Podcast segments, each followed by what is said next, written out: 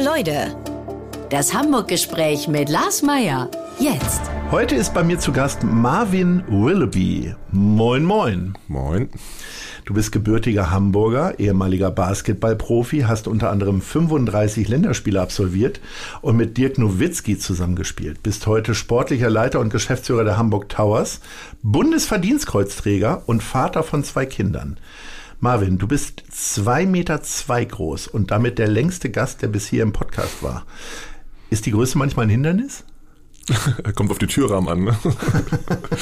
Oder die Betten. Äh, Im Normalleben ist zwei Meter zwei so an der Grenze. Also ein normales Auto und normal, äh, ähm, ja, normales, oder ich habe ein Übergrößenbett, ne? Also da geht's dann los. Also wenn man sich wirklich wohlfühlen will, muss man schon so ein bisschen, Anführungszeichen, investieren. Denn den normalen Standard ist zwei Meter zwei eigentlich nicht der, ne? Da passt man nicht mehr rein. Also da muss man ein bisschen aufpassen.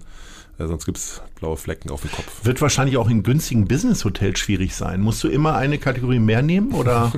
nee, in den meisten Hotels ist ja, sind ja offene Enden in Betten. Das ist aber auf jeden Fall für uns also auch ein Team, wenn wir traveln, also ne, wenn wir reisen.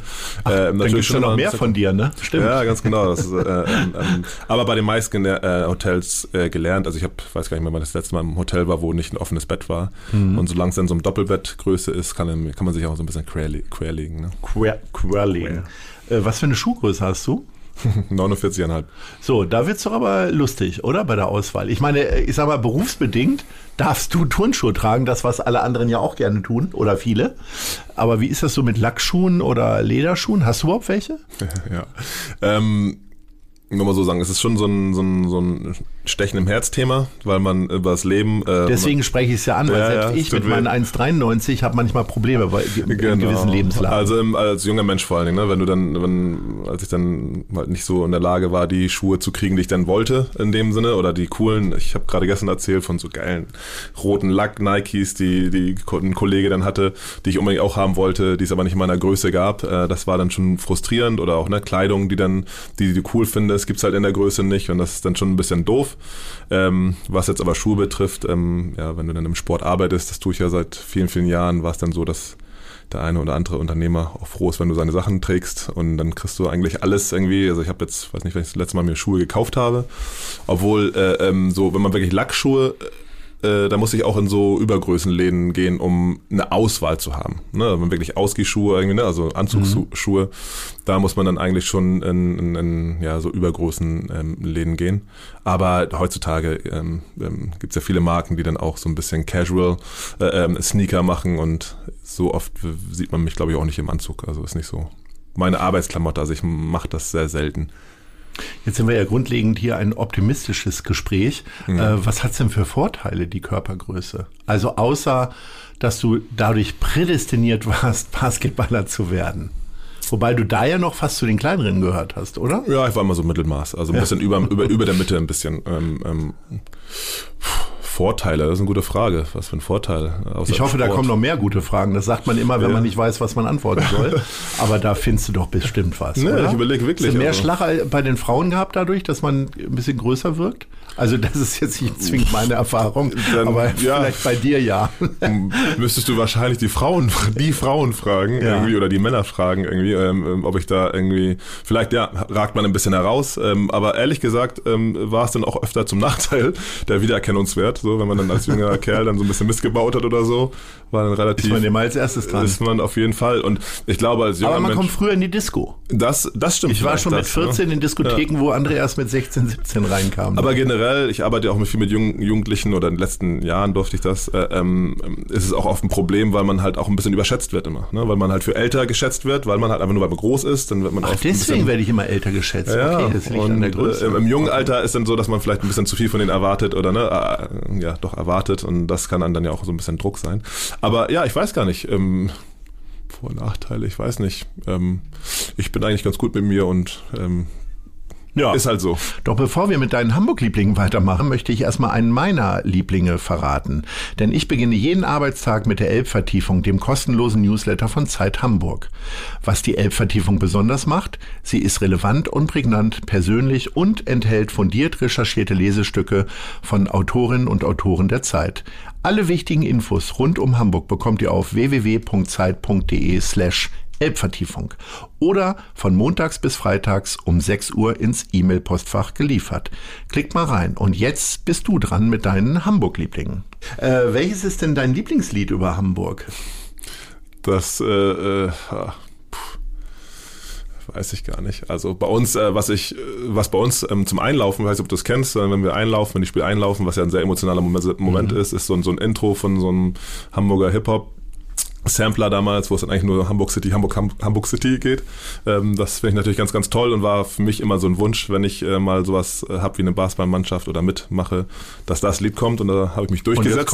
mhm. da habe ich mich durchgesetzt und ich bin mit dieser Hamburger Hip-Hop-Szene groß geworden, also alles von den Beginnern, Sammy, alles in die Richtung, weil man da so einen persönlichen Bezug zu hat. Irgendwie. Die haben ja auch zwei, drei Lieder über Hamburg gemacht. Ne? Ja, ganz genau. So alles, was da so ist und die sind ja auch stolz auf ihre Heimat, genau wie ich. Ja. Äh, deswegen so äh, da auf jeden Fall. Fall. Aber habe jetzt kein Lieblingslied in dem Sinne. Hast du ein Lieblingsrestaurant? Ähm, ja, in Wilhelmsburg, äh, Sushi heißt der Laden, ist ein Sushi-Laden äh, ähm, äh, in Wilhelmsburg und äh, alleine, also als ich aufgewachsen bin, gab es den nicht. Den gibt es erst seit ja schon ein paar Jahren jetzt, aber. Ja, Sushi ist ja erst in den 90ern erfunden worden, glaube ich. Ne? Also oder hier rübergekommen, ne? Und ja. Äh, äh, der ist richtig, richtig, richtig gut äh, und in Wilhelmsburg und das war für mich so, ähm, oder finde ich so toll irgendwie und steht auch ein bisschen für den Wandel ein bisschen des Stadtteils, weil da viel passiert ist und äh, in den letzten Jahren ähm, und für, den, für die gute Seite des Wandels. Auch wenn es jetzt Sushi ist, man auch irgendwie sagen könnte, ja, es gehört nach Eppendorf oder sonst so. Nee, das ist in Willesburg, wollen wir auch geiles Essen haben. Und haben wir. Welcher ist denn dein Lieblingsclub? Also im musikalischen Sinne, nicht im sportlichen Sinne mhm. ahne ich es ja. Ja. ähm, ja, ich bin in Hamburg aufgewachsen mit, mit dem Mojo. Ähm, ähm, natürlich, also im Alten auch noch. Äh, das war natürlich ganz. Es gab in meiner Zeit den Nightclub damals noch. Äh, oh ja. ja da, da, alles, was so ein bisschen in Richtung Hip-Hop, elektronische Musik ging. Und dadurch, dass ich auch relativ tief verwurzelt war mit den Leuten, die Mucke gemacht haben hier in Hamburg oder viele Freunde hatten. Äh, ähm, vorhin, das, die Zeit nach meiner Karriere war ich auch erstmal ein, zwei, drei Jahre täglich unterwegs irgendwie, also wirklich viel. Hast du richtig unterwegs. aufgeholt? Da habe ich auf jeden Fall ein bisschen aufgeholt, ja. Was gibt es denn da so für Konzerte, die du da erlebt hast, wo du sagst, boah, die, das war wirklich once in a lifetime? Ja, also mein Lieblingskonzert war gar nicht in Hamburg, sondern äh, das war in äh, Köln. Ähm, das war ähm, ein Konzert von The Roots äh, damals. Äh, das war für mich, äh, weil ne, ich wollte ein Hip-Hop-Konzert, aber das war eigentlich ein Rock-Konzert. Also die haben wir wirklich mit Band, das sind ja eine richtige Band und ja. äh, die Atmosphäre, kleine, relativ kleine Halle damals gewesen, aber die Atmosphäre war wirklich von vorne bis hin, alle waren total, total, also total, absolut das war bemerkenswert. Aber ich bin nicht so der ähm, Konzert- oder ähm, ähm, ähm, ähm Festivalgeher oder sowas. Ist das nicht so, dass, weil ich die Zeit aber nicht hatte. Also mhm. in meiner Jugend war ich relativ schnell im Leistungssport drin und dann war halt jedes Wochenende ähm, Sport dran und, und, und, den ganzen Sommer durch Sport dran und ähm, ähm, auch das ums Konzerte und Feiern drumherum, alles war für mich in dem, zu dem Zeitpunkt einfach, äh, war außer Frage, sondern da war ich sehr, sehr fokussiert auf, auf ja, Profisport oder auf Sport, auf Leistungssport. Welche ist denn deine Lieblingssportstätte außerhalb des Towers-Universums? Also aktiv wie passiv? Also ich bin einer von denen, die St. Pauli und HSV gut finden und mhm. auch wirklich äh, gern haben und, und gerne in beide Stadien gehen. Ein bisschen früher äh, mehr beim HSV, weil meine Mutter, als ich geboren wurde, äh, beim HSV gearbeitet hat sogar.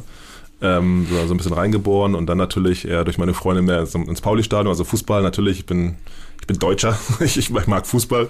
Also die Fußballstadien sind natürlich besondere Orte, wenn da irgendwie 50... Haxe und Sauerkraut auch? Äh, ähm, das habe ich nie verstanden, dieses Klischee, ne? Das, weiß nicht, ob jetzt Haxe unbedingt. Aber ähm, es ist das Essen, auf das ich am häufigsten angesprochen werde, wenn ich... Oder Currywurst. Nee, bei mir also Grünkohl. So. so. es gibt nicht viele Traditionen bei uns in der Familie, aber ja. dass wir, ähm, wenn der erste Frost ist, so dann Grünkohl essen und damals, als meine Mutter noch lebte, die dann hat dann immer ähm, ähm, ähm Grünkohl gemacht und äh, wirklich so, dass wir hingesetzt hinsetzt und dann so Gürtel aufmachen am Schluss. Und äh, also das war wirklich eine Tradition und so Hausmannskost. Durch meine Mutter bin ich wirklich, also ich, ich, ich würde jeden jede Teller, was ich Blumenkohl mit Frikadelle und äh, Kartoffelbrei jedem tollen Gourmet-Essen vorziehen. Mhm. Äh, es schmeckt mir besser und äh, ähm, ja, also da bin ich schon irgendwie hängen geblieben, ja. Welches ist denn dein Lieblingsspazierweg? Hm. Ähm, Kannst du dich überhaupt langsam bewegen? Bist du immer nur joggend und laufend? Ist, joggen ist das Schlimmste, auf keinen Fall joggen. Das ja. ist äh, das Mittelmaß, was gar nicht geht. Entweder richtig langsam oder richtig schnell und dann eigentlich wie, vielleicht der Spaziergang aus der Schanze auf den Kiez oder andersrum nachts um vier. Das ist dann so das, was äh, eine Zeit lang auf jeden Fall sehr, sehr gerne gemacht wurde. Aber ich bin jetzt nicht so der, der um die Alster spaziert irgendwie. Spaziergang nachts um vier in der Schanze habe ich auch schon lange nicht mehr gemacht. Ich glaube, das ist dann bei mir auch schon fast kein Spaziergehen mehr, wenn ich dann äh, aus den üblichen Bars hier rauskomme. Ja, vielleicht auch eher ein Kampf mit Gleichgewicht, aber. Ähm, kommen wir mal tatsächlich zu Hamburg beziehungsweise zu Wilhelmsburg. Das schließt sich ja nicht aus, weil es gehört zu Hamburg. Das wissen ja viele nicht. Ja. Ähm, Oder versuchen es zu ignorieren. Ja.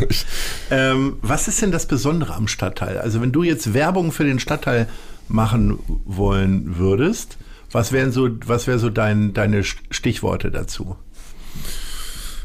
Äh, ja, erstmal für mich als der, jemand, der da aufgewachsen ist, ist es ein sehr, sehr grüner Stadtteil. Es ist wirklich ist eine Insel. Erstmal das das Besonderste, glaube ich, daran, dass äh, die meisten Leute nicht wissen, dass wirklich eine Insel mitten in der Elbe ist. Ähm, ähm, dementsprechend wir auch alle so ein bisschen Knacks haben, die von der Insel kommen. Das haben ja die meisten Insulaner. Ja, das wusste ich gar nicht. Ja, dann, ich wusste immer, bei, beim Fußball sind es links außen und Torhüter und äh, bei den Berufen sind es die Köche, weil die so lange hinterm Herd stehen irgendwie. Das mag mir jetzt äh, Steffen Hensler und Tim Melzer verzeihen. Da über die sagt man ja immer, dass sie einen Knall haben. Insulaner auch, okay. Ja, habe ich mal gehört, weiß ja. ich nicht, äh, auf jeden Fall Special sind. ja. Also wirklich, dass es ähm, wirklich sehr, sehr grün ist. Der Stadtteil ist sehr, sehr grün. Wir sind irgendwie ähm, für mich so ein bisschen das Bindeglied zwischen ne, schnell in der Stadt, also in wirklich Downtown, Downtown, aber in die andere Richtung, wenn du Richtung Harburg weiterfährst, bist du auf dem Dorf relativ schnell. Also ähm, Wilhelmsburg äh, hat auch irgendwie diesen Kleinstadtcharakter irgendwie. Wir fühlen uns alle irgendwie, ne? oder ich fühle mich so mit den Leuten, die ich, mit denen ich aufgewachsen bin, dass wir da auch irgendwie für uns sind. So, natürlich sind wir Teil Hamburgs und sind auch stolz auf Hamburg, aber ähm, vielleicht durch die Klischees, die auch jahrelang da irgendwie sehr, sehr stark äh, dem Stadtteil irgendwie, ähm, ja, oder der, über den Stadtteil gesagt wurden, ist es so, dass man da auch sich so ein bisschen zurückgezogen hat und gesagt hat, so ja, wir sind jetzt hier und man hat ist auch mal nach Hamburg gefahren. Also wir fahren nach Hamburg, ne? mhm. also in die Stadt rein. So, ne? also, wir waren also es gibt da auch nochmal so ein eigenes Selbstbewusstsein und einen eigenen Blick auf die Dinge. Ne? Weil auf der einen Seite ja. habe ich das so, ich bin ja zugezogener Hamburger, habe ich das immer so erlebt, dass man immer sehr krampfhaft versucht hat, Wilhelmsburg und Harburg so mit reinzuholen. Äh, dann habt ihr diese prestigeträchtige IBA bekommen, dann ist da aber auch keine Sau hingegangen mhm. und so. Und hat man sich jetzt so ein bisschen damit abgefunden, dass man nun mal auf der Insel ist und nicht äh, mehr als eine Brücke darüber geht, sozusagen? Also für mich ist das, ähm, also mein Leben oder Aufwachsen war ja viel, viel, viel früher sozusagen. Ich bin ja schon ein bisschen älter. Ähm, also wenn ich dann, ich bin Ende der 70er Jahre geboren, ähm, in den 80er Jahren, ähm, Anfang der 90er, ähm, ja, wurde, glaube ich, einem jungen 12, 13, 14-jährigen 14 Wilhelmsburger schon klar gemacht, dass äh, ähm, er nicht unbedingt dazugehört. Äh, oder auf jeden Fall hatten wir das Gefühl. Ähm, und ähm, wenn man dann auch noch Migrationshintergrund hat und das auch relativ offensichtlich ist, dann, dann war man da schnell, schnell in der Schublade drin, die dazu geführt hat, dass man, oder schnell dazu führt, und da versuchen wir auch zu arbeiten, ein bisschen gegenzuarbeiten, dass man sich halt sagt, ja, dann fuck it, ey, dann, wenn ihr uns alle scheiße findet, dann sind wir halt auch scheiße und dann verhalten wir uns auch scheiße. Also diese Gleichgültigkeit, das ist eine ganz gefährliche Geschichte bei Jugendlichen wenn man das Gefühl hat, man ist, gehört nicht dazu. Und das hatten wir so ein bisschen äh, ähm, ähm, damals und dadurch hat sich auch so ein gewisses Selbstbewusstsein aber auch äh, entwickelt. So, ne? Also sind wir halt so und äh, müsst ihr jetzt mit klarkommen. Es hat ein paar Jahre gedauert, bei mir auch und bei den meisten äh, Menschen, mit denen ich so groß geworden bin, dass man das alles so ein bisschen aus einer Distanz irgendwie gesehen hat. Bei mir hat es auch gekostet, äh, dass ich erstmal ähm, 10, 12 Jahre lang gar nicht in Hamburg gelebt habe, sondern der Sport mich dann um die Welt praktisch gebracht hat. Ähm, dass mir klar geworden ist, ich will unbedingt wieder zu hin und das ist meine Heimat und da möchte ich auch gerne sein. Also als Jugendlicher war der große Wunsch irgendwie äh, ähm, mal irgendwie erwachsen werden und meine Mama ein Haus auf der anderen Seite der Elbe kaufen. So, ne? das, das war der, das war der Klischeetraum, äh, glaube ich, so der Hip-Hop-Klischeetraum, den, den wir aber viele gehabt haben. Also wie mal raus aus dem. Ne? Aber als man dann älter geworden ist, war ganz klar wieder, ey, ich will wieder zurück und äh, möchte da sein und das ist meine Heimat. Ne? Ist auch gut so. Du hast gerade die äh, andere Hautfarbe angesprochen. Ich habe äh, neulich eine amerikanische Serie gesehen, die ich jedem sehr empfehlen möchte, For Life. Da geht es äh, um einen farbigen Gefangenen in Amerika, der äh, während des Gefängnisaufenthaltes ähm, ein Jurastudium macht und sich quasi da durch einen Justi den Justizirrtum sozusagen nachweist und sich quasi aus dem Gefängnis klagt. Und da läuft jetzt gerade die zweite Staffel bei Sky. Und äh, da gab es im Plädoyer sehr bemerkenswerte Sätze. Da ging es um Polizeibrutalität gegenüber Farbigen und so weiter. Sehr, sehr aktuell tatsächlich aufgegriffen. Auch eine Serie, die schon äh, mit unter Corona-Bedingungen gedreht wurde. Also laufen schon alle mit Mundschutz und so weiter rum.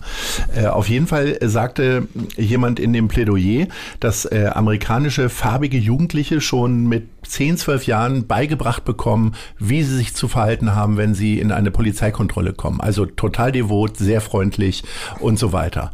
Äh, wann bist du denn das erste Mal mit Rassismus in Berührung gekommen? Oder ich sage das jetzt mal ganz lax, oder hat's, ist es dir schon leichter gefallen, weil du schon Wilhelmsburger warst und dadurch schon äh, immer wieder schräg angemacht wurdest? Ähm, äh, zwei, drei Fragen. Also ähm, kann mich gar nicht dran erinnern, wann es das erste Mal war, dass ich jetzt, äh, ähm, der mir klar gemacht wurde, dass ich anders bin oder ne, ähm, das, das weiß ich gar nicht mehr, aber das ist eigentlich eine Konstante in der Jugend gewesen. Aber ist es hier in Deutschland auch so, dass, ja, dass du so ein Zwiegespräch mal hattest irgendwie und sagst, Junge, pass auf?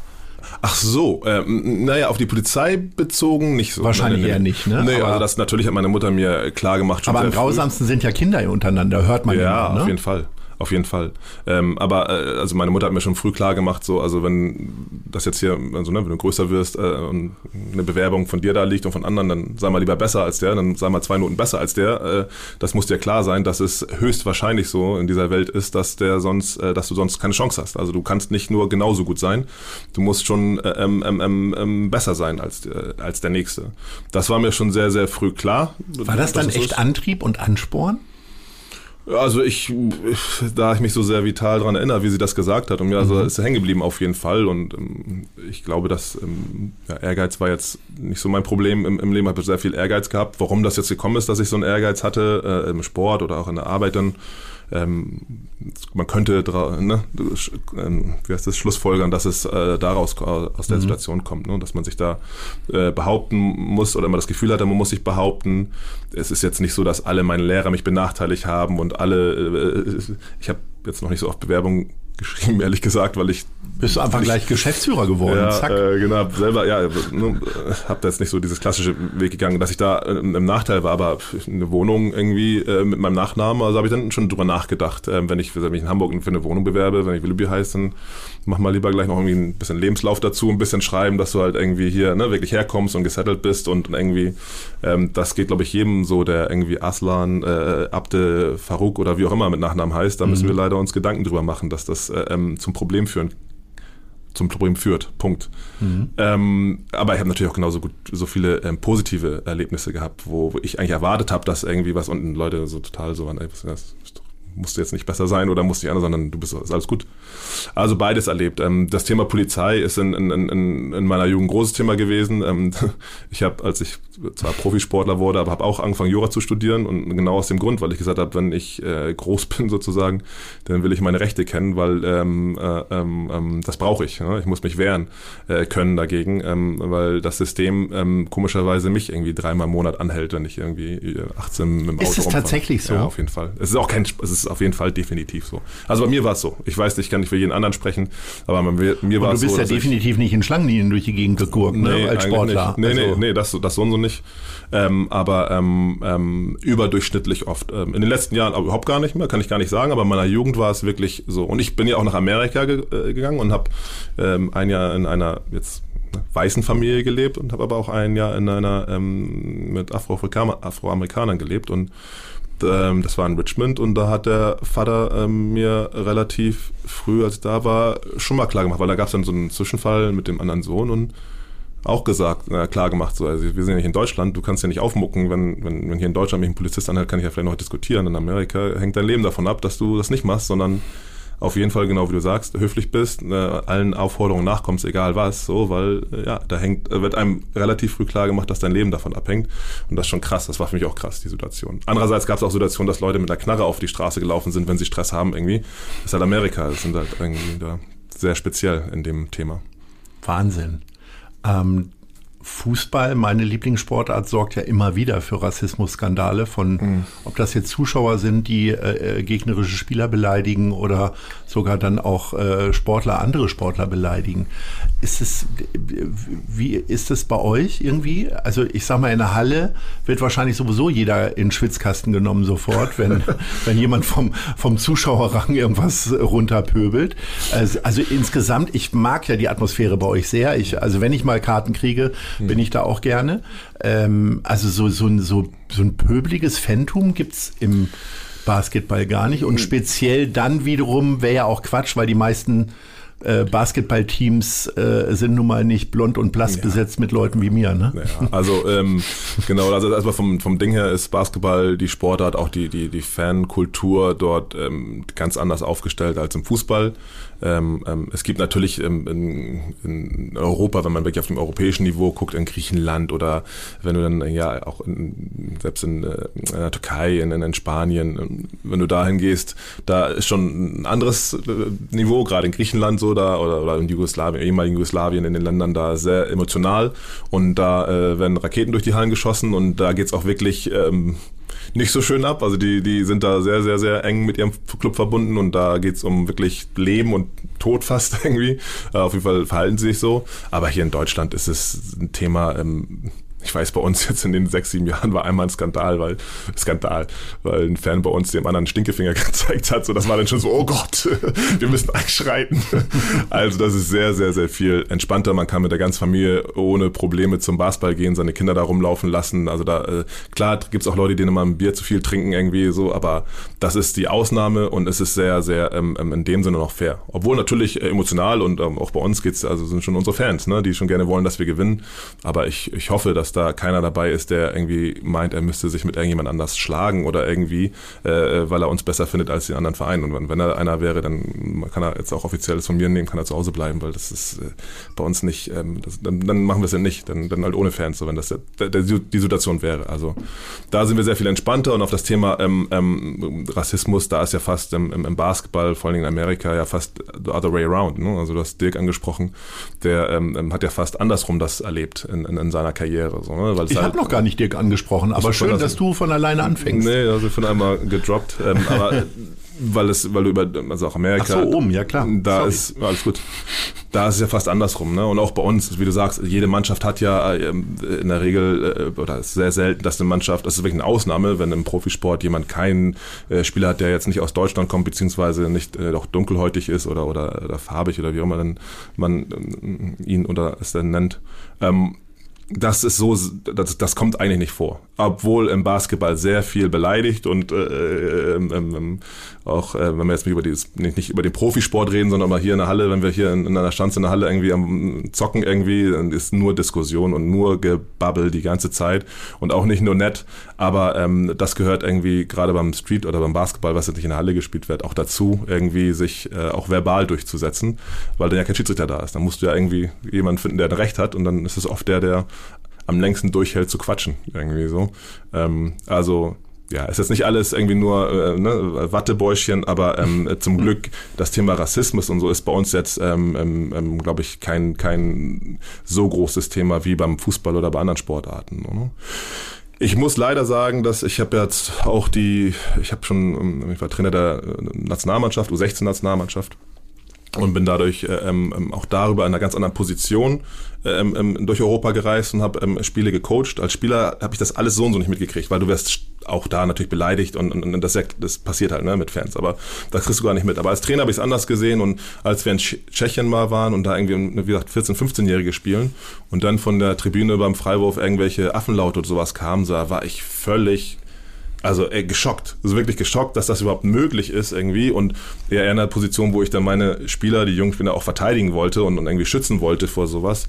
Das hat mich schon echt hart geschockt, das äh, erinnere ich noch so. Aber das ist wirklich die, das sind wirklich die Ausnahmen, die, die, dann, die dann leider auch mal vorkommen. Jetzt haben wir beide Dirk Nowitzki schon einmal angesprochen. Freundschaft ist ja was Schönes. Hm. Kann diese Freundschaft manchmal auch nerven? Weil, ja. also ich habe mich halt gefragt, gar nicht weiterreden, wie, ja. oft, wie oft wirst du angefragt, kannst du mal ein Video für meinen Kumpel oder was auch immer? Wie, äh, wie viel Gefallen könntest du erfüllen pro Woche und wie gehst du damit um? Ja, das ist einfach äh, erstmal eine ganz, ganz tolle Sache, dass man irgendwie jemand als, als Freund bezeichnet, der jetzt so, so eine ähm, besondere Karriere gemacht hat, so in der Öffentlichkeit im Raum steht, so bekannt ist und so berühmt ist. Ähm, ist was ein bisschen anderes, wenn man halt über Dirk spricht, weil das ein ganz normaler Typ ist, der, der da ganz an, auch ganz sehr speziell mit umgegangen ist, mit seinem ganzen Fame und dem allen. Auch, finde ich, vorbildlich ähm, und, und das auch gar nicht so ähm, ähm, wichtig er sieht. Und, und das macht es noch schwerer, weil äh, ich kann mich ja nicht feiern, weil ich ihn kenne und er jemand ist, der dann so äh, überhaupt gar keinen Bock drauf hat. Äh, ähm, ähm, deswegen ist es sehr, sehr ähm, e-, ehrlich gesagt nervig, dass man eigentlich in jedem Interview äh, auf ihn angesprochen wird oder auch auf irgendwelche Sachen gefragt wird, wo, wo ich denke, ja, ich habe vielleicht ein, zwei Sachen im Leben gemacht, die auch ganz cool waren. So, zu denen gehört nicht, dass ich einfach zufällig ein Freund von einem berühmten Menschen gewesen bin. So, das ist einfach etwas, was passiert ist. Aber ähm, ich, ich die verstehe. Die Frage war ja, wie oft wirst du um irgendwas gebeten? Oft. Immer noch. Also, Fünfmal die Woche? Es ist auch äh, jetzt natürlich auch weniger geworden, so, ähm, ähm, es ist auch okay. Äh, es ist äh, halt die Antwort aus Prinzip nein. so, nee, mache ich nicht. Also will ich Dann gar haben wir nicht so. die Frage ja jetzt für ein für alle Mal geklärt für alle Hörerinnen und ja, Hörer. ja, absolut. Ich will dich da auch gar nicht weiter mit quälen, weil ich kann nur ahnen, wie das Mhm. so ist, wenn man eigentlich eine ganz andere Basis hat und äh, ständig gefallen. Also ich habe auch ein, zwei recht bekannte Menschen in meinem Bekanntenkreis Mhm. und äh, kann das total nachfühlen, dass man gerade deswegen vielleicht nach Karten mal gefragt wird Mhm. oder so und immer wieder. Und jeder denkt immer, er wäre der Erste und er hätte die originellste Genau. Idee. Ja, genau. Es kommen dann auch so Geschäftsideen, ne? dann kommen irgendwelche Leute und sagen, ja, willst du nicht mal hier, weil das und das und das wäre doch eine gute Idee, kannst du nicht mal an. Ich so, ja, pf, nee, kann ich nicht, so will ich nicht, also ist mir egal. Äh, aber nochmal, es ist alles gut, äh, ähm, ähm, es ist Teil, ich bin wirklich stolz äh, auf ihn, so, was er da geleistet hat und dass er das vor allem, wie er es gemacht hat, wie er damit umgegangen ist, ähm, das finde ich bemerkenswert, wirklich bemerkenswert. Es gibt sicherlich nicht viele, die das äh, von sich sagen können. Jetzt kommen wir äh, zu Fragen der anderen Leute. Ich kann Ja. dir versprechen, Dirk Nowitzki wird dir keine Frage stellen. Wir haben einfach, mal, wir, wir, haben, wir haben einfach mal zwei andere Leute gefragt. Hör mal rein. Ja. Lieber Marvin, hier ist Andi Grote. Ich darf dir jetzt hier eine Frage stellen und da ich gerade hier bei 917 XFM äh, bin und an einem riesigen KISS-Plakat, an einem Banner vorbeigekommen bin, wollte ich dich einfach mal fragen, was hörst du eigentlich so für Musik? Ah, nee, ja. Ähm, also erstmal, ich bin wirklich offen. So, Musik gerade, auch wirklich alles. Ähm, das habe ich durch meine große Schwester. Früher war ich auch so, so ein Hip-Hop-Nazi, so, ne, ja, Hip-Hop, Hip-Hop, Hip-Hop. Aber die hat mir dann gezeigt, irgendwie auch Depeche Mode ist cool. Und da, ja, oh, deine Schwester, tollen Musikgeschmack hat. Ja. Finde ich nämlich auch. Bei Hip-Hop ist es so, dass du dann auch total unterscheidest. Also East Coast, West Coast. Ich weiß gar nicht, ob man in Deutschland hier irgendwelche, ob North oder South Genau. macht irgendwie. Da ist ja nur Hamburg und alles andere ist ja so und so Schrott. Ne? Ja, Also, ist es nein, so. Aber du hast so einen Musikpatriotismus schon. Ja, normal. Aber nein, einfach weil im Hip-Hop, deutschen Hip-Hop, äh, ich meine, also gibt es ja keine Diskussion, dass Sam Selbst the die Fanta ever ist. 4 äh, w- wohnt zu einem Viertel in Hamburg. Ja, also gut, wo sie wollen, aber ähm, Ja. ähm, ich glaube, ähm, dass klar, im deutschen Hip-Hop äh, Sam oder auch die Beginner, das ist einfach, ja, glaube ich auch, braucht man nicht groß über diskutieren, dass das äh, ähm, ähm, die Messlatte ist, die dann irgendwie zu erreichen ist. Und deswegen, klar, ist man dann stolz drauf. Aber, Aber, aber du hast ja Depeche Mode genannt. Was hast du noch für alles- Exoten? Also ich mag, Mutmaßliche mochte die ganze? Grunge-Musik, alles was äh, Nirvana, ähm, ähm, Pearl Jam, äh, ähm, also alles jetzt auch, ne, wie bei so vielen dann die alten Sachen so, ne, damals halt, weil das die Musik dich natürlich in deiner Jugend groß werden wirklich beeinflusst hat. Ähm, ähm, da sind eigentlich solche Sachen, also auch Rockmusik, auch ich höre auch klassische Musik, äh, würde ich mir anhören, also oder ich bin jetzt kein Experte oder so, aber äh, Musik ist einfach, äh, das ist mehr als nur irgendwie, ne, so, so ja, für mich ist es etwas, das halt Emotionen, äh, äh, wenn, man, wenn man gut drauf ist, gibt's Musik, wenn man schlecht drauf ist, gibt's Musik, die einem dann, dann, dann hilft. Also Musik ist was Besonderes und äh, ähm, bringt Leute zusammen, bringt dich zum Tanzen und zu lachen und äh, deswegen, ja, ich, ich feiere Musik und ähm, ja, kenn, kenn, gibt, es gibt jetzt nicht aus Prinzip etwas, was ich schlecht finde. Also ich schon. Die ich- die ich nicht hören würde, ganzen aber- Autotunes-Quatsch. Ja, aber ist auch, gibt's auch, Auch? Berechtigung, ja, gibt Bra auch. und so? Ja, ich, da bei den neuen Sachen bin ich, ich, ich bin völlig, vor zwei Monaten irgendwann so völlig geschockt gewesen, wie viele Klicks, ist ja heutzutage gar nicht mehr, wie viele Platten die verkaufen, wie Klicks, so was für, wie groß die alle sind. Und das höre ich mir also alles nicht an. Also nicht, weil ich es aus Prinzip, aber ich habe keinen Zugang dazu irgendwie. Und ähm, ja, klar, gibt's beim Hip-Hop auch einige Sachen, das ist einfach anstrengend so. Ne? Und Andererseits bin ich auch mit, ähm, wie du sagst, East Coast und West Coast Hip-Hop losgewo- äh, groß geworden, wo auch nur darüber gesprochen wurde. Äh, Das war relativ frauenfeindlich und äh, ähm, weißenfeindlich und, und, und, und einfach nett zueinander sein, feindlich, äh, die Musik, die Texte, die da ge, die erzählt wurden, irgendwie. Aber ähm, ich habe, glaube ich, auch relativ früh ge gecheckt, dass das auch alles irgendwie auch ne, ein Entertainment ist. So, man muss auch nicht alles irgendwie auf die Goldwaage legen. Aber wenn ja, auf der anderen Seite Tupac und äh, Notorious B.I.G., äh, das war dann keine Show mehr, ne? Ja, aber da gab es auch andere Gründe oder andere, aber weiß nicht, ich bin jetzt nicht dabei. Aber, ja. aber die haben einfach einen Lifestyle geführt, der einfach dann auch das irgendwie herausgefordert hat. Und das ist ja der Lifestyle, das ist ja nicht nur die Musik, die sie machen, sondern auch mit was für Menschen, die einfach sich umgeben haben und wie sie sich einfach auch anderen Leuten gegenüber verhalten haben, glaube ich. Das ist ja nicht, die Musik ist ja nicht in dem Sinne dran schuld. So, ne? aber, aber wenn du die ganze Zeit irgendwie erzählst, du ballerst alle ab hin und her, dann ja. ja, ist halt äh, ähm, wünschenswert, dass da manchmal auch ein bisschen mehr drumherum kommt. Deswegen, auch gerade deswegen äh, finde ich dann halt, was ich beginne oder so, äh, halt, halt, sind für mich halt so die Götter, so weil die das also für mich auch gezeigt haben, so man kann viel, viel mehr als das sagen irgendwie, äh, ähm, als, als nur man ist geil. So. Und trotzdem ist das halt auch manchmal ganz geil im Hip-Hop, wenn jemand das sehr, sehr gut kann, auf jeden Fall, ja. So, dann gucken wir mal, was der Nächste denn für eine Frage an dich hat und wer es überhaupt ist. Ja. Moin Marvin, hier ist Tim Melzer. Äh, eine Frage, die ich mir wirklich stelle, was glaubst du, wie viele oder wie viel sportliche Leistungsfähigkeit wird eigentlich nicht abgerufen, dadurch, dass keine Zuschauer sind? Also andersrum gefragt, welchen Anteil haben die Zuschauer eigentlich bei äh, einer sportlichen Leistung, gerade wie einer Sportart von Basketball? Ja, das ist ja schon eine schwierige Frage, weil ich ist ja auch ein schwieriger Typ. Ja, auf jeden Fall. ähm, ähm, also die, klar, die Klischee-Antwort wäre jetzt, ja, nein, nur die Fans und äh, wir können eigentlich gar nicht alleine geradeaus laufen. Das äh, stimmt ja nicht äh, so ganz. Ähm, wir merken ja, dass eine Saison funktioniert. Äh, klar wollen wir das alle nicht, aber es, äh, äh, es geht natürlich. Ich glaube absolut, dass, dass, dass es im Sport einfach äh, um mentale Stärke und, und, und, und Momentum und, und, und Emotion geht. Und äh, da ist auf jeden Fall ein Unterschied, ob da 20, 30 oder 3000 oder 13 oder 30.000 Leute um dich rum sind und dir gerade äh, Energie geben. Ne? Einfach emotionale Energie, die dir das Ge Gefühl geben, äh, du schaffst das, das das Nächste. Ja, Die wollen, dass du es, die, die treiben dich nach vorne. Genauso kann es Motivation sein, wenn die gegen dich sind. Das ist ja genauso eine riesen Motivation, wenn du merkst, hier sind irgendwie jetzt äh, irgendwie 10.000 Leute und die sind richtig gegen dich, äh, das motiviert ja, dann, weil das ist ja dann, ne, wenn ich jetzt das nächste Ding reinwerfe, so, dann sind die alle ruhig. Ich kann mit, ich alleine kann 13.000 Leute dazu bringen, dass sie nichts mehr sagen. Das ist, äh, ist ja ein, ein, ein riesen ne, äh, Energiequelle auf die eine oder andere Weise. Ähm, also ganz klar ist es etwas, was Sachen aus dir rausholt, was du alleine nicht kannst. Das ist, das ist ganz, ganz klar. Da, da gibt es irgendwie so eine Verbindung. ist dann der Trainer jetzt mehr gefordert? Möglicherweise? Oder ist er der Einzige, der die Leute jetzt noch beeinflussen kann? Ja, wir, oder die gegenseitige Mannschaft selber, ja klar, Kabine auf jeden rum? Fall. Nein, in der Kabine nicht. Nein, nein, da bin ich, da, das ist nicht mein Job, das ist der Job vom Trainer.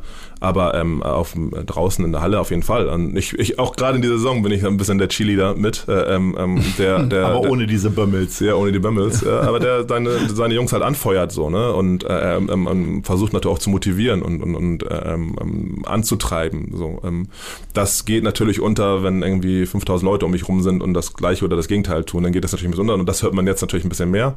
Ähm, es fehlt definitiv was. Es fehlt also äh, ähm, dieses Emotionale fehlt total, äh, auch den Spielern und uns allen. Ne? Und jetzt zufällig haben wir jetzt ne, vorgestern gerade einen sehr großen Sieg gegen, gegen, gegen Alba Berlin, äh, also eine Top-Mannschaft in der BBL seit Jahrzehnten. Ähm, und, und sowas dann hinzukriegen, also wir können es sozusagen ohne, aber alle, aber wirklich durch die Bank, alle waren so, ey, das erste, was wir haben, wenn jetzt Fans hier wenn was, was los wäre, wenn jetzt, das wirst du dein Leben nicht vergessen. So die, die Emotion, die dann entstehen kann, was dann im Raum ist, was einfach nicht beschreibbar oder greifbar ist, was, was dann entsteht, das, äh, ähm, ja, das, das, das können halt nur Fans, das können halt nur Leute, die, die dazukommen. Wenn da keiner ist, dann ist das halt weg. Aber die goldenen Jahre der Towers liegen ja noch vor uns. Also letztes Jahr Tabellenletzter in der Bundesliga, jetzt möglicherweise Playoff oder relativ sicher ja schon. Ähm, äh, de, wo geht das dahin? Ja, es ist Sport, es geht auf und ab. Also wenn man, ja, wenn man, wenn man äh, ernst darüber redet, dann geht es auf und ab. Natürlich wollen wir kontinuierlich, dass dieses Auf und Ab auch weiter nach oben steigt, aber ähm, jeder, der ernsthaft Sportfan ist, muss akzeptieren, dass im Sport es immer ist, entweder du gewinnst oder verlierst. Und das ändert sich auch jeden, also es, weil wir gestern gegen Alba gewonnen haben, halt nichts mit morgen zu tun, dass wir morgen irgendwas oder dass wir morgen wieder gegen Alba gewinnen würden. Das hat nichts mit, das gibt es nicht. So, sondern wenn man Sportfan ist, dann muss man akzeptieren, dass das Coole am Sport ist, so, dass man verlieren kann. Das ist das. Wenn du immer gewinnen würdest, wäre es ja langweilig, man kann, wird auch, also, glaube ich, wird es nicht viele Sportfans geben, so, weil, weil es einfach klar ist, was passiert. So, der Reiz liegt ja da drin, dass, was ich, ja, Bayern München äh, gegen ähm, Holstein Kiel verlieren kann. So, da ist ja der Reiz, und das passieren kann. So, ne? ähm, und dass man vielleicht dann dabei ist, wenn man es passiert und als ja. Fan ne, unterstützen kann. So, also ähm, ähm, deswegen hoffen wir natürlich, dass es weiter nach oben geht. Äh, äh, mit denen, dass wir uns stabilisieren und etablieren äh, auf dem höchsten Niveau. Da sind wir jetzt in der BBL, äh, für die BBL. Aber ich wäre auch stolz, wenn wir es hinkriegen könnten, irgendwann mal europäische Mannschaften hier nach Hamburg zu kriegen, die dann Basketball spielen. So, das ist natürlich mein Film, so Basketball. Ähm, ähm, aber, äh, und das gab es im Fußball und in anderen Sportarten schon. Ich meine, wir haben Handball, Champions League-Sieger hier aus der Stadt gehabt. Wir haben deutsche Meister im Fußball. Also ist jetzt nicht so, dass wir irgendwie ein Rad neu erfinden, aber wir wollen für die Sportart Hamburg, äh, Sportart Basketball in Hamburg auf jeden Fall uns da auch etablieren und, und, und festsetzen und ähm, ja, weitermachen. Gefühlt ist ähm, trotz der Zweitklassigkeit Fußball immer noch das Maß aller Dinge. Ähm, was fehlt euch denn jetzt noch so gegenüber St. Pauli und HSV? Und wo seid ihr möglicherweise besser? Da bist du jetzt wahrscheinlich zu freundlich mhm. zu, aber ähm, du kannst ja erstmal das andere beantworten.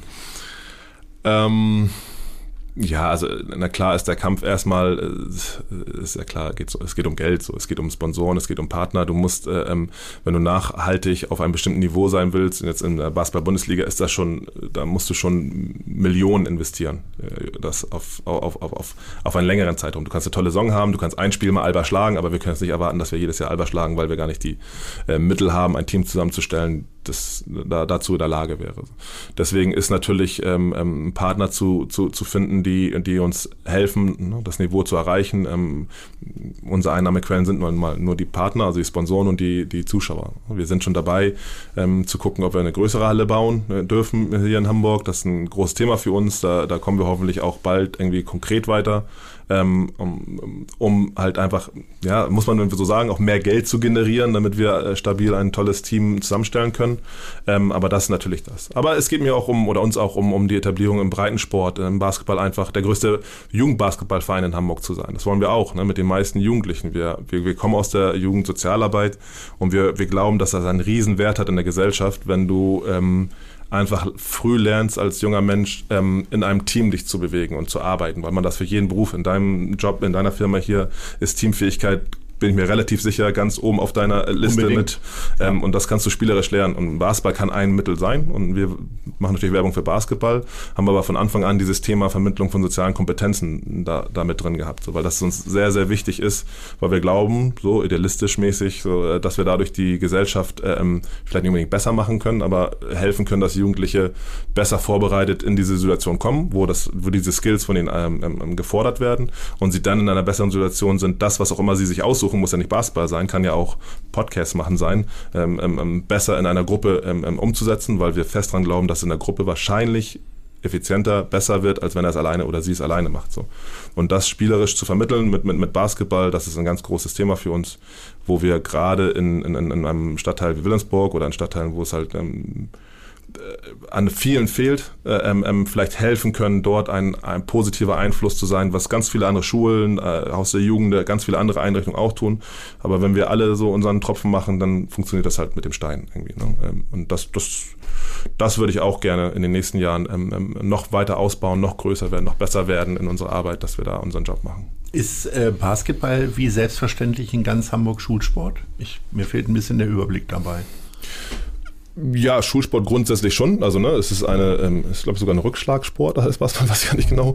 Ähm, ähm, äh, ähm, das, das schon, aber ähm, uns geht es mehr um diesen Nachmittagsbereich, ne? im AG-Bereich, ähm, die Freiwilligkeit äh, bei den Kids. Ähm, da einfach ein Angebot zu, zu machen, ein ganz groß, großes Angebot zu machen ähm, ähm, und auch, dass die Jugendlichen da ein bisschen Auswahl haben und nicht nur so eine Monokultur in Deutschland, was viel, ne? Fußball, Fußball, Fußball, ähm, äh, mit anderen Sportarten zusammen da ein bisschen ein, ein, ein, ja, ein bisschen breiteres Angebot zu schaffen. Ähm. Und nochmal, es müssen nicht alles die nächsten Justus Hollatz oder Ismet Akpinas, also unsere A-Nationalspieler werden, sondern äh, bei, also beim Weiten, die meisten Jungs, mit denen wir und Mädels, mit denen wir gearbeitet haben in den letzten Jahren, spielen nicht in, bei den Towers in der ersten Mannschaft, sondern sind jetzt äh, äh wie Angestellte in, in Firmen oder machen ihre Ausbildung oder studieren oder, oder auch nicht, äh, jobben einfach irgendwie. Und nochmal, wir glauben, mit Sport können wir denen helfen, da dafür sich auch da, da gut vorbereiten. Wie viel Prozent deines ähm, Arbeitstages nimmt das denn ein, tatsächlich sich über die, über die soziale Seite der Towers Gedanken zu machen? Ja, wenn man ehrlich ist, immer weniger. Das muss ist wirklich, also in den letzten Jahren ist immer weniger gewesen. Ich habe früher selber in der Halle gestanden und, und, und die Camps gemacht und, und Learn for Life Kurse an Schulen wirklich Unterricht gemacht, genau mit dem Thema. Und dann kam äh, immer mehr Arbeit ähm, ja, als Unternehmer am Ende des Tages. Das war vor, vor zwei Jahren, drei Jahren irgendwie ein Interview, wo mich dann ein Reporter einen Unternehmer genannt hat und ich was bist du denn von mir? Weil das ja hier, hier auf der Ecke in der Schanze aufwachsend oder, ne, also jetzt, also wirklich äh, größer werdend dann sozusagen eher eine Beleidigung war.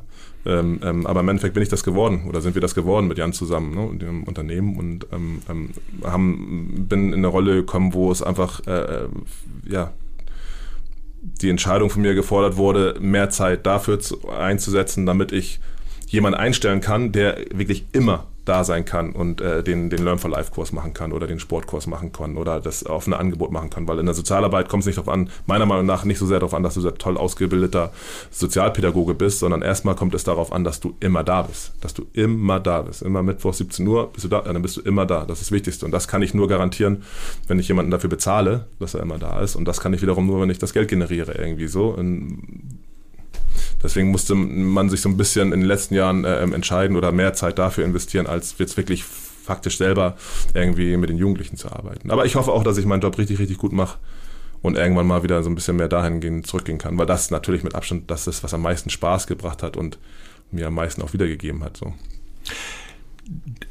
ich sag mal so, du bist ein bisschen so äh, Darling des äh, Hamburger Sports. Ne? Also du stehst sehr gut da mit deiner Mannschaft, äh, bist hoch dekoriert mit dem Bundesverdienstkreuz. Äh, gibt es auch eine Entscheidung oder irgendwas, wo du so richtig Scheiße gebaut hast, sozusagen, und sagst, boah, das war echt blöd? Ja, aber das verrate ich ja jetzt ja nicht. Doch, mehr. na klar, natürlich. Das ist doch viel reizvoller, mal endlich einen Flecken auf die weiße Weste ja, zu kriegen. Ich glaube, auf gar keinen Fall. Äh, und also die Weste ist nicht weiß, das auf keinen Fall, aber das, äh, das ist auch genau das. Äh, ich arbeite viel mit Jugendlichen, ich, man kann ja nicht irgendwelchen Blödsinn vormachen, sondern man muss denen zeigen, dass man ist ein normaler Mensch, der genauso viel Blödsinn macht wie jeder andere auch oder Fehlentscheidungen getroffen hat in seinem Leben oder keine so guten Entscheidungen getroffen hat. Wie gehst du denn dann damit um, mit diesen Fehlentscheidungen? Erstmal grollt es sehr lange in dir oder kannst du den Mund sehr schnell abwischen und sagen, weitermachen? Also ja, wir, haben ja diese, wir haben ja gerade diese Entschuldigungskulturdiskussion, dadurch, dass die Bundeskanzlerin so. vor einigen Tagen äh, einen Fehler eingestanden hat. Wie, wie, gehst du damit um? Nö, da bin ich eigentlich also äh, auch vielleicht ein bisschen zu mittlerweile ja, ja doch zu selbstbewusst oder nicht, arrogant oder sonst irgendwie. nee, nee, kann ich schon zugeben auf jeden Fall, weil es ist halt ist halt so. Ja. ist halt so, habe ich halt dann da gemacht. Also ähm, ähm, ähm, ähm, ich glaube halt nichts davon, äh, ähm, sich irgendwie immer so, so darzustellen, als wenn es so wäre. Das glaube ich mache ich nicht und, und ähm, ähm, ist so ein gesellschaftliches Ding, was aber da über Social Media oder sonst wo wir jetzt reden, ne? da bin ich aber auch überall raus. Ich habe noch nie einen Facebook-Account gehabt oder Instagram oder sowas, habe nicht das Bedürfnis, mich darzustellen habe auch nicht das Bedürfnis, und das ist die zweite Teil der Antwort über mein Privatleben. So, ne? Das muss niemand anders wissen. Das ist für mich privat, ist für mich privat. Das heißt, das möchte ich nicht teilen.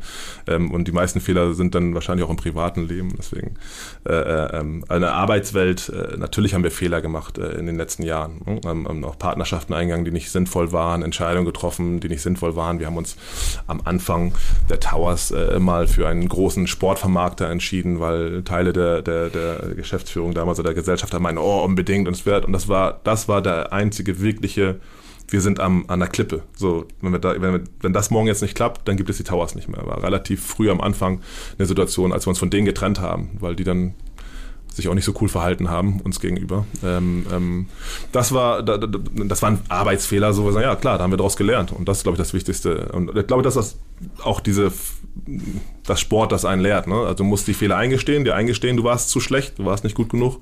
Und dann ist ja die Frage, was machst du? Legst dich jetzt ins Bett und heulst oder stehst du morgen auch wieder auf und sagst, okay, wir haben letztes Jahr eine Saison gespielt, haben wir kein einziges Heimspiel gewonnen und haben gegen Bayern fast mit 60 verloren irgendwie so ja, gut, am nächsten Morgen waren wir wieder da und haben gesagt, ja gut, dann gucken wir mal am nächsten Spiel, müssen wir ne, arbeiten und mehr machen. Deswegen, also Fehler gehören ja dazu, gerade bei einer Sportart wie Basketball.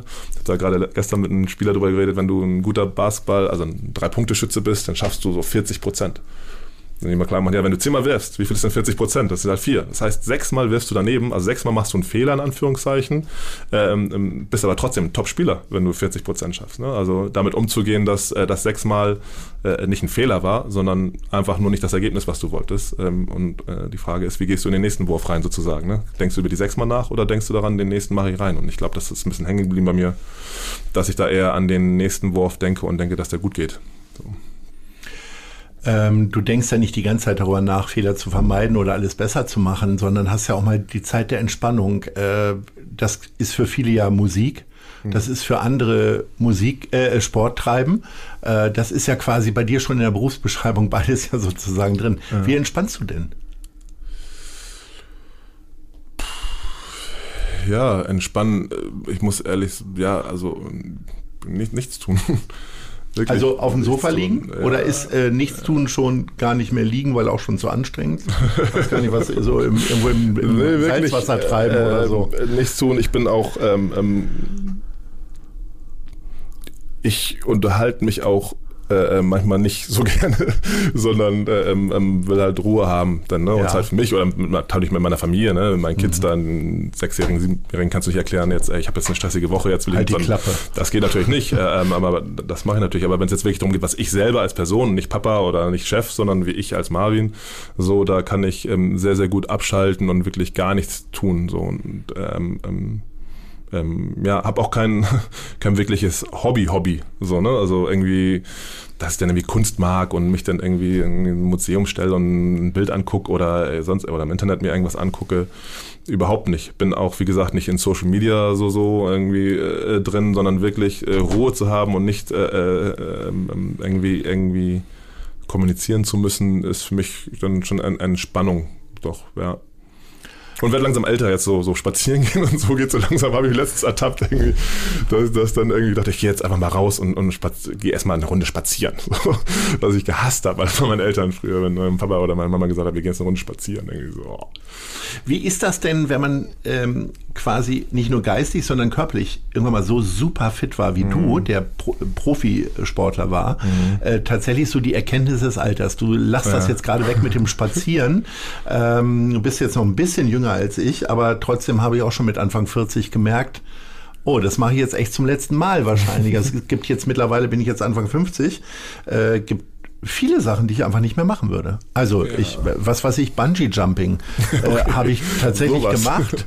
Äh, ja, ja, aber ich, ich glaube auch äh, ehrlich gesagt, weil man mittlerweile so angstgesteuert ist, irgendwie vielleicht auch eher. Früher habe ich gedacht, naja, kenne ich nicht, habe ich noch nicht ausprobiert. Aber hast du ja einmal schief, gemacht? Ist also, ja noch nie schief gegangen. Hast du einmal gemacht oder war es dann so, ich muss das dann immer wieder? Nee, nee, nee. ich habe das dann einmal gemacht und das äh, reichte dann auch. Äh, also weil ich glaube, ein stärkeres Gefühl habe ich selten gehabt, als ich äh, da runtergesprungen bin. Echt? War ja. das nicht so? Das hat mich total, also weil du so eine Angst hattest im Endeffekt, eine Angst hattest, das nee, zu tun ja, und dich, dich ich überwunden weiß nicht, hast. Es, äh, äh, es war ganz interessant, weil ich habe mir, man guckt sich das dann an. Das war in einem an einem Baggersee in Hannover und äh, ich habe mich immer gewundert. Alle schrien wie Tarzan, wenn sie da runtersprangen.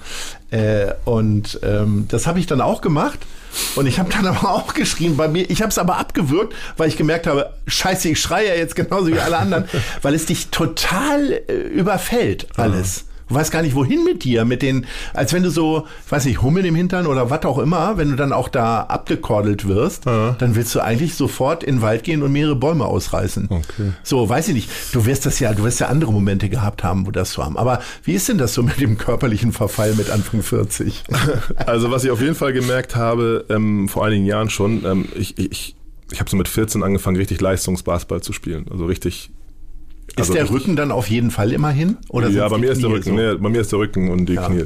Nee, ich habe eher erstmal dieses Thema Ehrgeiz so ein bisschen. Also ich habe wirklich sehr, sehr ehrgeizig. Also ich habe sehr viel trainiert und sehr viel gemacht. Also ich glaube, es gibt Leute, die haben viel und ich habe sehr viel gemacht. Tennisspieler und Squashspieler, ich habe früher sehr gerne mhm. Squash gespielt, machen die Schläger kaputt. Was macht man eigentlich als Basketballer kaputt, wenn man, ah, ja, wenn, man, wenn man, was nicht gelingt? Ja, man kickt mal den Ball durch die Halle oder sowas, aber man aber hat ja passiert nichts, ja eigentlich nichts. Nee, ne? ganz genau. Nee. und wie gesagt, ne, mit den zehn oder ne, vier Treffern bei zehn, also mhm. der Frust ist im Basketball einfach, weil es so eine unpräzise Sportart eigentlich ist. Ne? Ist ja nicht mhm. irgendwie, dass du oft triffst, sondern ne, ähm, du wirfst sehr, sehr viel öfter daneben, als dass du triffst. Ne? Ähm, mhm. Aber was ich gemerkt habe, vor allen Dingen, war, ist dieses Ehrgeizding, ne? dass ich dann wirklich äh, ähm, ähm, ähm, sehr, sehr viel trainiert habe und auch Krafttraining und Laufen und alles stundenlang und gib ihn und immer mehr, mehr, mehr, mehr, mehr. Und als ich dann wirklich mit der, mit der Basketball Spielen durch war, habe ich wirklich gemerkt, dass ich mich nicht motivieren kann, eine Liegestütz zu machen. Also wirklich eine. Bei einer, wenn sobald irgendwie diese, ne, diese Hürde kommt, ist es anstrengend. Den war Punkt sofort hatte ich übrigens schon mit 10. Ja, bei mir war das nur sehr, sehr extrem, dass ich das halt nicht hatte und immer weiter und dann für mich eine Erkenntnis war so, ey, du hast ja einfach keinen Bock mehr, dich irgendwie mit dir selber, diesen Schweinehund überwinden, sofort, sobald die kleinste Aktion war, also ich habe eine ganz gute Verdauung, ich bin nicht besonders dick geworden oder sowas, das ist jetzt bei mir nicht passiert, aber Körper ist dann schon ein ziemliches Wrack gewesen irgendwie nach einer Weile, weil ich einfach gar nichts mehr gemacht habe, überhaupt gar nichts. Und es war dann unvorstellbar. ist das in dann weitergegangen? Also Es hast du ein Jahr oder zwei Jahre Pause genommen und dann gesagt, so, jetzt geht's los? Ja, oder? es ist jetzt ein paar mehr Jahre, es ist aber jetzt so vom, vor ein paar Monaten eigentlich losgegangen, dass ich wirklich es schaffe, mich mal zu motivieren, irgendwie eine halbe Stunde, äh, ähm, wir haben ja dann so ne, unseren Fitnessraum da und da mal hinzugehen und war sogar letzte Woche das erste Mal mit Justus, äh, Grüße an Justus Hollatz, ähm, der dann so ein kleines extra Workout gemacht hat für sich alleine und okay, ich mach mal mit. War nur eine halbe Stunde, aber hab dann mal Korbleger gemacht, ein bisschen, habe ich Jahre nicht mehr gemacht.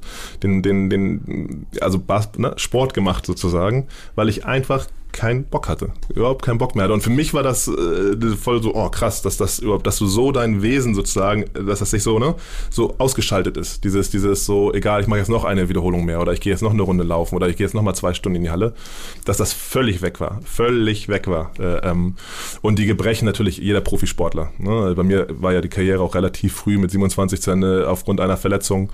Ähm, ähm, wenn ich das dann noch fünf, sechs Jahre weitergemacht hätte, wäre es sicherlich noch schlimmer. Aber mir ist auch der Rücken, ne? aufgrund der Größe.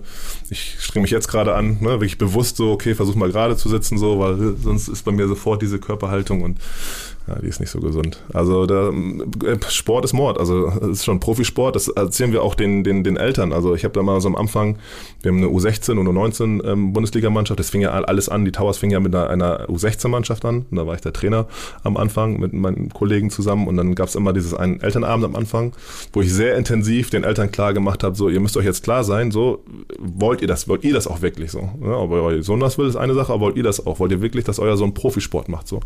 Weil das wird sehr, sehr viele ähm, Opfer einfordern, familiär auch Opfer einfordern, einfach durch Zeit äh, ist. Und kann ja einer viel erzählen, aber gesund ist das nicht. Das ist es nicht. Am Ende des Tages ist es nicht gesund. Wenn er wirklich das durchzieht und dann irgendwie mit 33 aufhört, Basketball zu spielen, dann kannst du davon ausgehen, dass er wahrscheinlich den einen oder anderen ähm, körperlichen Schaden hat, wenn er nicht wirklich sehr, sehr, sehr, sehr ähm, ähm, diszipliniert und, und, und vernünftig war. So. Ähm, und das ist ganz ehrlich auch ein Teil vom Profisport. So, ne? Das wir unterscheiden auch so oder bringen den Jungen auch bei. So, du musst unterscheiden zwischen einer Verletzung und Schmerzen. Und mit Schmerzen müssen wir alle leben. So, also ja, ist so. Wenn du da, wenn du das willst, wenn du im Wettbewerb mit dem 15-Jährigen, der jetzt in, in, in, Russland ist, der jetzt in Amerika ist, der jetzt in der Türkei ist, wo auch immer, der trainiert so, wenn du mit dem wirklich im Wettbewerb willst, und das willst du, wenn du Profi werden willst, so, dann musst du Gas geben auf jeden Fall, so, weil, weil der hat vielleicht noch ein bisschen mehr Motivation als du, aus anderen Gründen irgendwie. So wie in Deutschland hier können ja ein Jurastudium machen und viel Geld verdienen irgendwie oder weiß nicht, ähm, vielleicht hat er die Option nicht. Also solltest du überlegen, ob du mit dem im Wettbewerb gehen willst, wirklich. Überlegst dir. Wenn ja, let's go, aber überlegst dir halt. Okay, ich bin froh, dass ich kein Sportler geworden bin. Sag mal, äh, Marvin, wir sind schon am Ende. Das erschrickt mich genauso wie deine Geschichte über den des Nicht-Sporttreibens. Ich brauche jetzt noch mal zwei Antworten von dir nach Möglichkeit kurz. Oh. Wo siehst du dich in fünf Jahren? In Hamburg. Und wo siehst du Hamburg in fünf Jahren? Top of the world! ähm, ähm, nein, ich sehe mich äh, hoffentlich immer noch äh, in, in, mit den Hamburg Towers hier ähm, unseren Weg weitergehen und ähm, ähm, hoffe auf jeden Fall, dass wir dieses Corona-Ding hinter uns lassen und wieder irgendwie zu der früher so langweiligen Normalität zurückkehren.